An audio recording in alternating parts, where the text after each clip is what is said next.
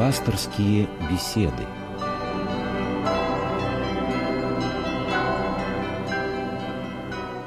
Здравствуйте, уважаемые радиослушатели! В эфире Радио России передача «Пастырские беседы» из цикла «Мир, человек, слово». У нас сегодня в студии протеерей Алексей Ладыгин, настоятель храма преподобной Ефросини Московской. Здравствуйте, отец Алексей. Здравствуйте. Через несколько дней, в среду, празднуется День памяти равноапостольной княгини Ольги. Ее почитают и за укрепление Киевской Руси, и за христианское просвещение Русичи, поскольку она, сама приняв православную веру, где-то в середине X века способствовала ее распространению среди соотечественников. Праздник княгини Ольги дает нам повод поговорить не только об ее личных достоинствах, но также о других женщинах, следовавших ее стезей. Итак, княгиня Ольга – это первая из известная нам русская женщина, принявшая христианство, так? Это действительно так, потому что это не просто первая женщина, которая приняла христианство на Руси, если мы так будем подробно об этом говорить, то, конечно, мы должны констатировать факт, что в это время уже были христиане в самом Киеве, в Киевской Руси, и э, были уже и храмы, но христианство было не массовой религией, и поэтому какая и в чем заключалась роль святой равнопостольной княгини Ольги, что она сделала? Это не только осмысленно, но и глобально, потому что это была не просто женщина, это была удивительная скажем, женщина, которая обладала таким масштабным государственным умом, и, конечно же, она все делала, каждый ее шаг, он был настолько мудрым и был направлен на то, чтобы укреплялось наше а, зарождающее, молодое, скажем так, российское государство. Тогда это была Киевская Русь. И поэтому каждый ее шаг, он был настолько глубоким как в политическом отношении, так и в духовном, в религиозном отношении, потому что невозможно только заботиться о теле, э, не применяя никаких усилий к своему духовному развитию. Только в гармонии человек может достичь успеха как в политической своей деятельности, так и в духовной. Поэтому этой гармонии и добивалась святая равноапостольная княгиня Ольга. Не случайно ее называют зарей восходящей, которая осияла и озарила будущее нашего Отечества. Святая равноапостольная Ольга очень много сделала для того, чтобы действительно Русь возвысилась, и каждый ее шаг, как отмечают историки, он был направлен на то, даже вот говорят о том, что очень жесткие были шаги, но они не были злобные, они не были мстительные, они были разовые, они были точечные, но они были настолько яркими и способствовали умерению и укреплению российского государства. Конечно, она видела языческую религию, конечно, она ее знала, она видела те грубые отношения, которые которые не могли устраивать человека разумного, мудрого. мудрого, который всматривался и видел, что в этой религии нет будущего, нет развития, нет э, динамики в этом развитии.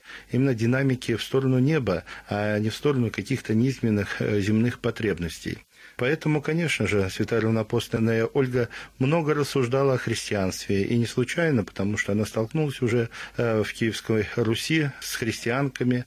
Конечно же, она внутренне исследовала эту веру. Она где-то, может быть, и расположился, она поняла, что именно вот это вот православная огранка, которая нужна нашему народу и которая может соделать из него нечто драгоценное и очень ценное, которое принесет пользу не только вот этой местности, не только этому новому зарождающемуся государству, но и всей Земле, всей планете. Поэтому вот такое ее глобальное мышление заставило ее отправиться, будучи не молодой, но очень обаятельной, скажем так, э, в Византию, в Константинополь, чтобы поближе познакомиться с верой и чтобы ее, наверное, прочувствовать э, в практике. Вот мы не можем прочувствовать, конечно, глубину и красоту православия, если мы не столкнемся, с одной стороны, с величием и красотой богослужения, а с другой стороны, э, глубину мы всегда познаем через жизнь монашескую, да, и поэтому люди отправляются в различные монастыри, чтобы испытать глубину нашего православия, понять его, и когда соприкасается с этим опытным уже восприятием э, веры, то, конечно, здесь человек укрепляется. И вот святая равноапостольная княгиня Ольга отправляется отправилась для этого в Константинополь. И в Константинополе, естественно, она, конечно, э, общалась и с монашествующими, общалась с архиереями, была на э, богослужениях, патриарших богослужениях Великой Софии. Конечно, все это поразило ее внутренне, ее укрепило. Конечно, она поняла, что ее выбор правильный, и она принимает крещение. Но она принимает крещение не сколько для себя, сколько делает вот такой вот шаг показательный, очень яркий. Э, это пример делается, конечно, для своего народа, который затем э, должен был принять эту веру, и он принял, вот, хотя через испытания, через трудности, но она видела, что это должно прийти к нашему народу, и это пришло. В этом, конечно, ее глубина и красота. Мы можем говорить, конечно, э, вот о ее подвиге, но именно ее подвиг очень важен, потому что она первая, кто сделала из великой княжеской среды, потому что народ наш всегда смотрит, и даже вот в сегодняшнее время, когда много различных а, каких-то уже демократических принципов, мы все равно смотрим, а как поступают наши правители. Ну, как минимум на людей, которые на виду. Конечно. Которые заметны и уважаемы. Конечно, и уважаемые. И, конечно, мы э, равняться стараемся на них. И все это было просчитано Святой Равноапостольной Ольгой, и она показала этот удивительный, яркий пример. И мы знаем, как после этого, когда христианство уже стало входить в жизнь, жизнь русского человека, как он начал меняться, какие замечательные появляться стали подвижники, как изменилось отношение в человеческой среде, как изменилось отношение к самой женщине, какую роль приобрела женщина в христианской среде уже в нашем государстве. Конечно же, об этом стоит говорить, потому что у нас складываются некие такие средневековые представления о женщине, может быть, западного мира, может быть, других каких-то государств и э, различных религий, но мы мало знаем о женщине средневековья, нашего, э, вот, где женщина действительно получила и свободу, и возможность обладать имуществом, влиять на государственные какие-то решения, и не только влиять, но и стоять у истоков зарождения государственной власти.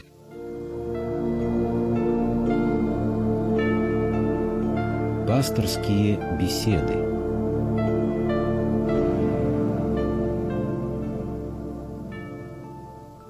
хотела вот что спросить. С именем Ольги связано много легенд, дошедших до нашего времени, в школьных учебниках даже их предостаточно, начиная, собственно, от ее знакомства с будущим мужем, князем Игорем.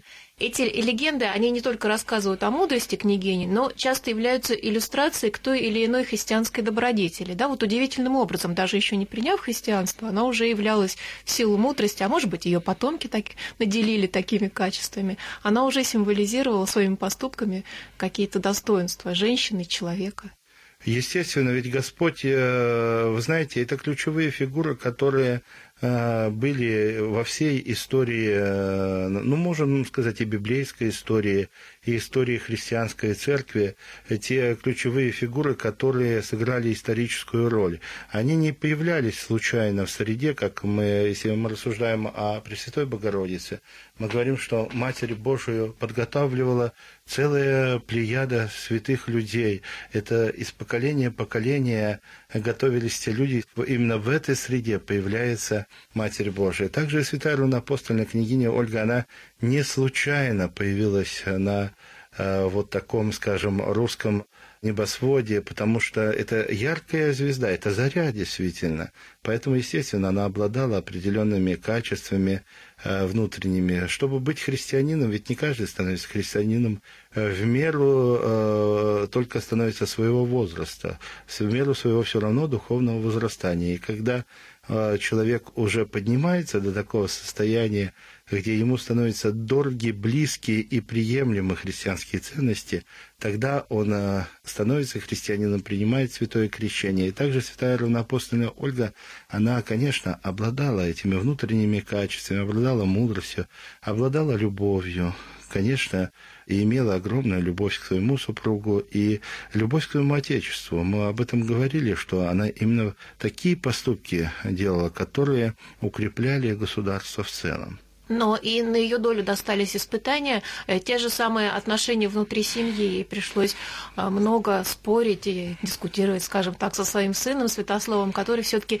не принял христианство. Да? Но вместе с тем, воспитывая внука, князя Владимира, она, видимо, вложила долю души своей частицы. Не теряла, да. Да, и в результате вот э, не князь теряла Владимир надежду, стал крестителем России. Надежду, Руси. может быть, и видела, потому что это вот как бы и для нас, для всех, для каждого пример, что самое лучшее, самое э, необходимое нужно закладывать еще в раннем возрасте, в детском возрасте, потому что потом только человек, возрастая, как бы в себе это переламливая, укрепляясь в этом, может дать достойный плод. Но уже когда человек сформировался, его очень тяжело менять, и даже самые влиятельные люди не могут его изменить и не могут ему э, открыть вот, наверное, глубину э, того необходимого, о чем ему говорят. Это тоже такой вот достойный пример. Но эти испытания и трудности, вообще э, жизни ее, это были, были сплошные испытания. Но мы знаем, что испытание – это не наказание от Бога, это некое милосердие Божие, и через них человек возрастает и духовно, и э, умудряется, конечно, и становится пригодным для Царствия Небесного. Если не будет этих испытаний, не будет достойного человека, пригодного для Царствия Небесного. Но и то, что ее муж умер, и она была вынуждена при малолетнем сыне э, руководить государством, это тоже серьезное испытание. Может быть, не случись его, и не было бы и духовного роста такого, да, и не было бы нужды в подвигах, жизнь сложилась бы совсем по-другому. Но вот... Это промысел Божий, который был над ней, но надо опять-таки отметить, что она воспользовалась этим промыслом Божьим. Ведь Господь нечто доброе Правильно Он всегда, конечно, дает каждому человеку такую возможность и в отношении определения своего духовного пути, и в выборе какого-то жизненного пути. Но не каждый человек может воспользоваться, не каждый человек может увидеть это. И вот человек, который обладает определенными качествами, да еще и помощью от Бога, он может четко видеть и не только воспользоваться, но и правильно распорядиться именно этой ситуацией, этими событиями, как правильно распорядилась святая равноапостольная Ольга. Ведь когда они говорят, говорят о том, что даже в той, ну, как историки говорят, месте древлянам, она не просто показала некую злобу, отомстила, хотя пишут отомстила. Нет, она просто очень хорошо наказала и тем самым показала – что ежели кто-то и будет думать о какой-то самостийности, то с ним последует точно самое. И для русской земли это было благо, потому что не было и не будет никогда лучше времени э, такого созидательного, как время мирное, когда заканчивается распри, тогда человек свои силы и средства направляет на то, чтобы развивать и укреплять э, свое, свой дом, э, свое государство. А вот. И это именно произошло а, с Ольгой. И когда было решено вот этот вот внешний, внешняя проблема, когда воцарился мир, тогда уже можно было подумать о воспитании души. А вот все вместе, все вместе дало в будущем великое российское государство. Ведь э, здесь эти зачатки, если их бы не развивать, мы бы не увидели русское государство. Мы бы не увидели просвещенную христианскую Русь. Конечно, святое место пусто не бывает. Кто бы то бы да пришел и чем бы то нас бы и просветил, но неизвестно, кем мы были. Но сейчас мы знаем, благодаря ее мудрым шагам, а, вот, э, очень для кого-то они приемлемы, для кого-то они неприемлемы. Но эти мудрые шаги, они были направлены на то, чтобы Русь, Киевская Русь, стала великим российским государством.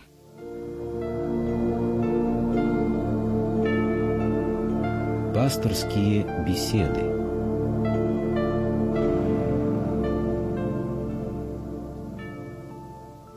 княгиня Ольга была первая во многом. Она была первой и среди известных нам женщин, которым приходилось в силу обстоятельств участвовать э, в управлении российским государством, опираясь на православную веру. Были потом и другие, в том числе преподобная Ефросиния Московская, в миру княгиня Евдокия, вдова Дмитрия Донского, во имя которой освящен храм, где вы служите. Вот удивительным образом судьбы двух княгинь похожи во многом, да? Не только похожи. Если мы э, говорим о древней Киевской Руси, то святая равнопольственная Ольга как раз стояла у истоков формирования Киевской Руси, а, а Киевская Русь а, продолжилась в Руси Московской. Московской. Да, я бы сказал даже Московской, потому что мы не говорим о Владимирской, мы можем говорить о Московской, потому что именно благодаря Дмитрию и Евдокии мы получили такое сильное московское государство, которое опять-таки вылилось в российское государство.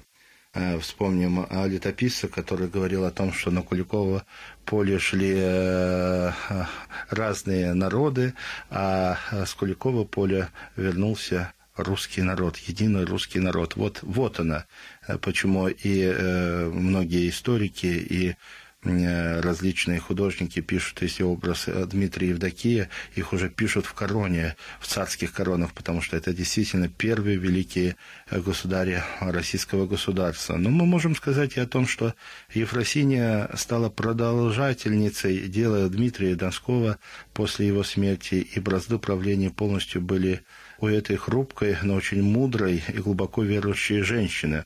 Вот. И Дмитрий Донской очень многое сделал для того, чтобы возвысить свою супругу. Но надо сказать, что вот тот сформировавшийся уже христианский мир э, в нашей стране, он готов был принять преподобную э, как великую княгиню, э, как ту, которая управляла государством, как ту, которая направляла и развивала различные стороны государственной жизни. И Дмитрий Донской делает ее удельной княгиней, неведомо до сего. Вдова, мать становится удельной княгиней обладает средствами, и, конечно, ее авторитет не только э, от того положения, которое имеет, но и от тех возможностей, которые она имеет. Конечно, э, ее мудрость, ее совет, ее э, стремление развивать не только государство в укреплении какой-то военной мощи, но мы знаем, что преподобная Ефросиния – это та первая, которая закладывает социальные отношения, как бы мы сегодня сказали, а в Московской Руси. Она первая становится сестрой милосердия для тех, кто нуждается в помощи. А надо сказать, что тогда нуждались в ее помощи очень и очень многие. Это была моровая язва. Она строит дома на свои средства для погорельцев. Москва очень часто горела из-за того, что были деревянные строения.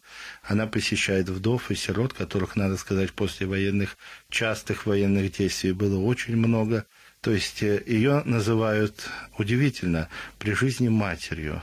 И не просто такое вот какое-то нарицательное, а именно как собственно, она действительно была для каждой матери. В ней москвичи могли найти и защиту, и покровительство, и утешение. И от нее никто не уходил тощ и не услышан. Она каждого кормила, поила, одевала, и уже москвичи знали, где появляется Ефросиния, значит, там обязательно будет и ее милость, и ее э, некое внимание, если кто нуждался в еде, то это еда была, если кто нуждался в жилье, то и тот не оставался без внимания. Преподобная закладывает также культурные отношения э, в нашем э, государстве и возвышает тем самым Москву. Она строит каменные строения на свои средства. То есть те средства, которые у нее есть, которые она обладает, она направляет на развитие, опять-таки, московского государства. Создает первую артель художественную, иконописную, куда приглашают Феофана Грека, преподобного Андрея Рублева, расписываются Кремлевские соборы и так далее – то есть это действительно великие женщины, э, великие женщины, которые берут на себе смелые очень решения. Вот мы говорили о святой равноапостольной Ольге, можно сейчас и сказать о преподобной Ефросине, которая Э, после смерти Дмитрия Донского делает замечательный политический шаг по возвышению Москвы. Иначе, может быть, Барусь была не московская, может быть, она была Тверской, Ярославской или Рязанской, да. неизвестно какой, потому что перед смертью святой благоверный князь Дмитрий Донской поссорился с митрополитом Киприаном, и тот покинул Москву. А мы знаем, что на Руси, где предстоятель, там и русское государство. Без предстоятеля э, церкви русская не может быть и столицы. И вот э, здесь э, Евдокия берет на себе э, такие труды по э, проведению переговоров с митрополитом Киприаном. И вот удивительно, ведь она провела на том месте, где сейчас стоит храм. И храм начали строить, мы не знали То об этой это истории. был пригород далекий, собственно Это был говоря. пригород, да, митрополит отказался ехать в Кремль, чтобы он побоялся еще раз быть э, непринятым в Москве. Он тоже заботился о своем А авторитете. там об сельцо авторитете. было какое-то, да? Там было село удельное, княжеское, э, поместье. Оно так и называлось. Сейчас называется район Котловка, а тогда верхние и нижние котлы. Ну, известная станция электрички. Да, вот. И э, здесь вот э, Евдокия ведет переговоры, уговаривает митрополита, и митрополит возвращается. А потом уже у Спасских врат Московского Кремля они торжественно вст- встречаясь вместе с Василием Первым Дмитриевичем, митрополита Киприана, и все. И ведь, собственно, Вера подсказала ей правильное политическое решение. То есть она могла искать его у советников, искать его, как-то думать над ним, да, но именно Вера помогла ей сделать Она верный очень шаг. глубокий человек, э, глубоко верующий. Ведь э, мы, э, если говорим о преподобной Ефросине, мы не можем ее отделить от веры. Дмитрий и Евдокия, и о Дмитрии Донском, конечно, в наше советское время говорили только о тех э, боевых заслугах и подвигах Дмитрия и Евдокия предпочитали вообще почти ничего не говорить, потому что, ну, женщина и женщина, э, вот, что она могла там, мол, сделать, а делали только мужчины. А на самом деле было намного всего по-другому. Это были очень духовные лю- люди, и о них летописец говорит не только о их яркой любви, о искренности, о том, что плодом их любви стало 12 детей, а, а говорят о том, что а, Дмитрий и Евдокия э, в духовном подвиге соревновались. Вы представьте, вот э, для нас понятие вот э, соревноваться в духовном подвиге для нас Но в тяжело этом не было утренне- ничего спортивного. в этом не Я было в ничего спортивного. соревновательности в нашем понимании. Да, но это, это было стремление к повышению своего духовного состояния. Э, Вот. э, если муж молился, то супруга подвязалась за мужа, потому что э, каждый подвиг, который совершался в это время, он вымаливался у Бога. Это, было, это была такая молитва, сильная молитва, которая стирала границы между небом и землей. И сейчас современный человек, когда читает летописное повествование о том, что делала эта молитва, то он не верит. Это как какой-то какой даже не легенда воспринимается, а как миф какой-то, потому что если читать э, о том, что на Куликово поле были и сородичи, Александр Невский, э, Борис и святые благоверные князья, страстотерпцы Борис и Глеб, и архангел Михаил с небесным воинством, ну, ну это как, как какая-то поэзия. На самом деле так и было, потому что это время было, когда молитвой стира- стиралась граница между небом и землей. Это было нечто единое, целое. Это золотые века э, нашего духовного такого э, состояния, нашего духовного роста. Сейчас, конечно, деградация, поэтому мы не понимаем. Но когда человек живет духовным подвигом, у него стирается эта граница. Э, об этом мы читаем в житии святых, когда у преподобного Сергия стирался этот мир, он видел этих бесов в виде диких зверей. Или наоборот, когда к тому же преподобному Сергию Серафиму Саровскому приходили звери, и как в раю ласкались, там медведь ласкается. Тоже кажется да, мягко сказка какая-то, да. Или преподобный Герасим Иорданский, когда лев э, служил ему и был послушником в монастыре, и никому не причинял никакого вреда, и умирал на, э, на, и умер на могиле своего старца. То есть это действительно очень э, тяжело понять современному человеку, но это была реальность того времени. Это были высоко духовные люди, и им только покорялось вот эти вот большие трудности, в том числе, э, они решали их и возвышали наше Отечество. И если бы не было святой равноапостольной Ольги, святого благоверного, святого равноапостольного великого князя Владимира, если бы не было преподобной Ефросинии в миру Евдокии, если не было бы святого благоверного князя Дмитрия Донского и тех далее прияда великих святых, конечно, мы бы не имели высокую Русь. А она э, э, есть благодаря, вот, вы знаете, вот самые главные такие исторические этапы нам Господь давал очень великих людей, молитвенников, которые молитвою, своим подвигом и трудом формировали российское государство. И об этом не надо забывать. Никакие великие полководцы, конечно, этого не делали. Это делалось за счет великой молитвы э, христианского духа, того великого благородства, которое и принесла святая равноапостольная Ольга на Русь. Если бы не было, вот смотрите, ведь она видела это сквозь века. И сегодня ведь православие является той религией, которая укрепляет наше государство, которое объединяет э, в этом э, таком э, глобалистическом мире, где рассеивается, расточается, где упраздняются ценности. Вот убери сейчас православие, и не, не будет связующего между людьми в нашем Отечестве, и тогда не будет России. Вот, поэтому она, конечно, очень далеко видела. Она смотрела сквозь века.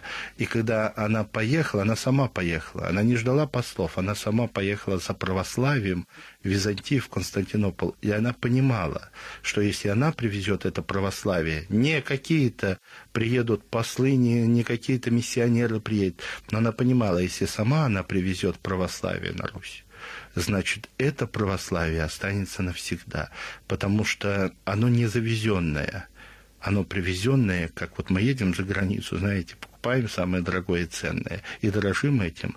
Это такое мелкое, но сравнение для нашего понимания. Если мы... И, наверное, она спешила это сделать, ей хотелось это И спешила, и хотелось, может да. Быть. И более того, она понимала, с какими препятствиями и трудностями она столкнется, поэтому она поняла, что невозможно переделать сделанное. Невозможно этого сделать. Если плохо сделано, уже, э, уже хорошо не будет. И она вложила во внука. И вы знаете, это, это психология. Ведь наши бабушки всегда вкладывают не в своих детей. Они понимают, что дети их не уже взрослые никогда не будут слушать. Но они вкладывают самое лучшее в своих внуков. А затем внуки, вырастая, помнить о том, что им заповедали бабушки.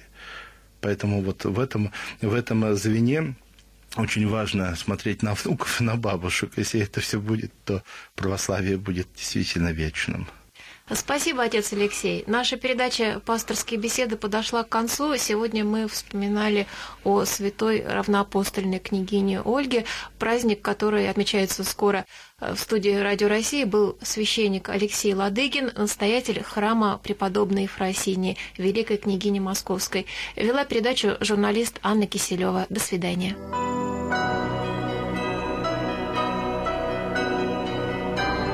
Вы слушали программу «Пасторские беседы» из цикла «Мир, человек, слово».